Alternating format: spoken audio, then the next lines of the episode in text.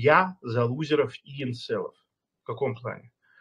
А, чем больше неудачников в этой жизни, тем лучше я сияю на их фоне. Я, я не собираюсь переделывать всех, кто есть на планете. Это не моя карма, это не моя ответственность. Кто выбрал родиться лузером, он хочет какой-то свой опыт испытать, это его дело. Но я абсолютно против. Я в режиме нулевой толерантности к инцелам, неудачникам в моем окружении. Кто такие лузеры? Кто такие неудачники? Все, чего этого касается. Вот смотрите, если вас устраивает посредственная жизнь, вас устраивают обычные доходы, если когда вы слышите, что 300 тысяч рублей вам кажется чем-то экстраординарным, вам кажется это мечтой жизни.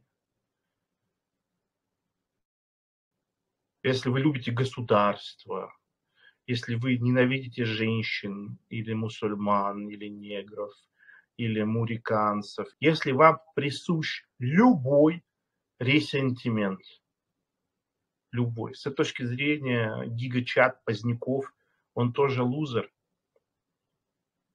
Поздняков, вот, кстати, Поздняков – это ярчайший пример лобного синдрома. Я не люблю так говорить, потому что, как правило, когда про таких людей говорят, то они э, начинают жить э, еще хуже. Поздняков на самом деле хороший, умный, ранимый и очень эмоционально э, развитый парень. Он вообще очень, как бы, такой абсолютно не гнилой человек. Но посмотрите, как изуродовала его психику за несколько лет, за многие годы уже, наверное, тема убийств, насилия, женщин-проституток, порнография, расчлененки, кровь, война, агрессия. То есть он круглые сутки варится в ненависти. Много-много-много лет. И у него просто съезжает крыша полностью. Полностью съезжает крыша. По сути, все, чем занимается Поздняков, он меняет объект ресентимента. То есть там, до 2016 года мужское государство, патриархат, все такое. К 2018 году ближе чемпионат по футболу на Ташке. Его посадили в тюрьму до 2020-2021 года.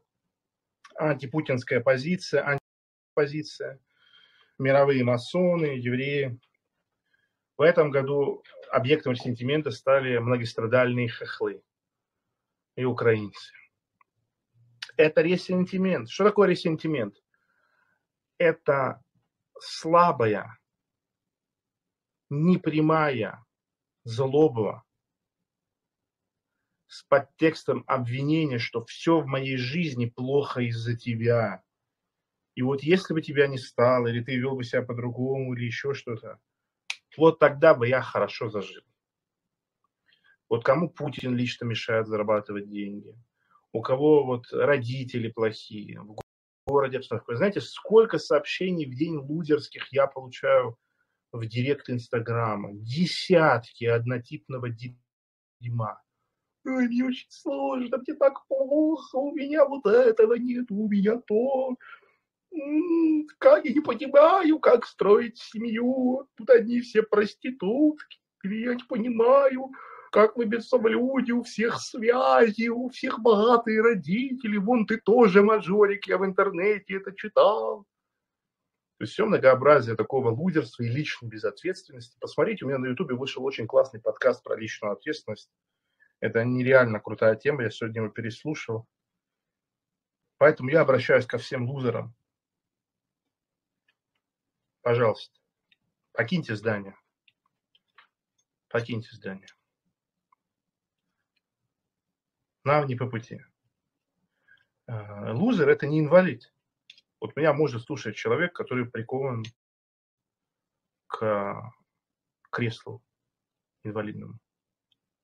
Ну, если он не считает, что кресло определяет его жизнь инвалидная, что поэтому он не может зарабатывать, поэтому он не может быть другом, поэтому он не может путешествовать, поэтому он не может э, иметь яркую сексуальную жизнь, да он не лузер. Подумайте сами, любой человек, который ультимативно принял личную ответственность за свою жизнь, лузером быть не может по определению. Он становится борцом, the struggler, можно даже сказать богоборцем. У нас же у всех есть определенная судьба, которую мы преодолеваем. Вот пока ты борец, пока ты боец, пока ты воин, ты лузером не можешь быть по определению. Знаете, это реально очень интересный феномен, когда в секунду меняется психика человека, в секунду меняется взгляд человека, когда он принимает решение бороться за свою жизнь. Я это несколько раз видел в своей жизни. То есть ты разговариваешь с человеком, он невероятная размазня, он просто куча соплей, кала, он ноет, все вокруг виноваты, все плохо. Он один волшебный шоколадный и несчастный, мир несправедлив.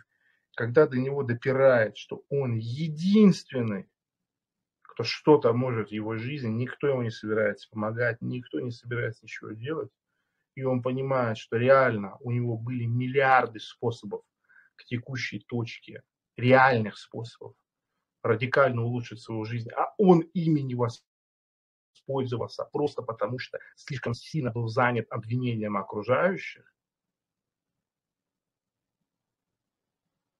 взгляд человека моментально меняется, пропадает вот эта расхлябанность, вот эта, блядь, непонятная вся мягкотелость, и у него появляется голод, и появляется жадность и блеск в глазах. Он говорит, а, а что я могу сделать вот сюда, вот, вот я вот это могу сделать? Ага, ага, так, это да, вот это сейчас сделаю, вот это я туда пойду.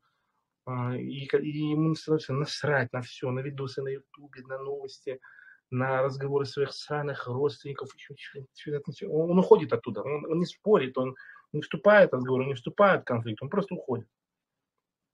Такая вот штука. Поэтому, уважаемые лузеры, на выход. То есть меня смотрит очень много борцов и также очень много лузеров. Что одних от других отличает? Лузеры смотрят меня, чтобы найти и легитимировать свой неуспех. Кто такие, вот почему я не люблю лузеров инцелов, почему я не люблю мужское движение, почему я не люблю Миганыча, почему я не люблю всех которые считают, что женщины это меркантильные, прости, смысл жизни которых обманывать людей, мужчин, там, бля.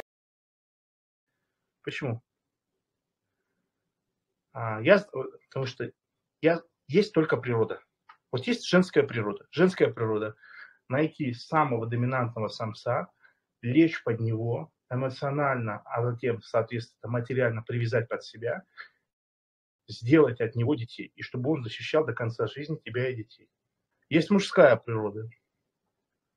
Переспать с как можно большим количеством женщин, победить как можно больше врагов, как можно больше еды себе насыпать в пещеру и как можно больше потомства раскидать. Есть природа старика. Он хочет поучать, он хочет делиться опытом. То есть, понимаете, у всех есть своя природа. Я не осуждаю людей за их природу. Как можно осуждать человека за то, какой он есть? В этом же нет его вины, это не его выбор. Вот сидит женщина. Вот как можно осуждать женщину за то, что она хочет богатого мужчину? Вы что, еб... Есть хоть одна причина, по которой она не хотела бы, чтобы ее любимый мужчина по совместительству был очень богатым чтобы она не боялась, что если ее мама заболеет раком или если ребенку нужно будет дорогое лечение или образование, то деньги будут. Не говоря уже просто об удовольствии от жизни. Что плохого в том, чтобы хотеть получать удовольствие? Ничего плохого.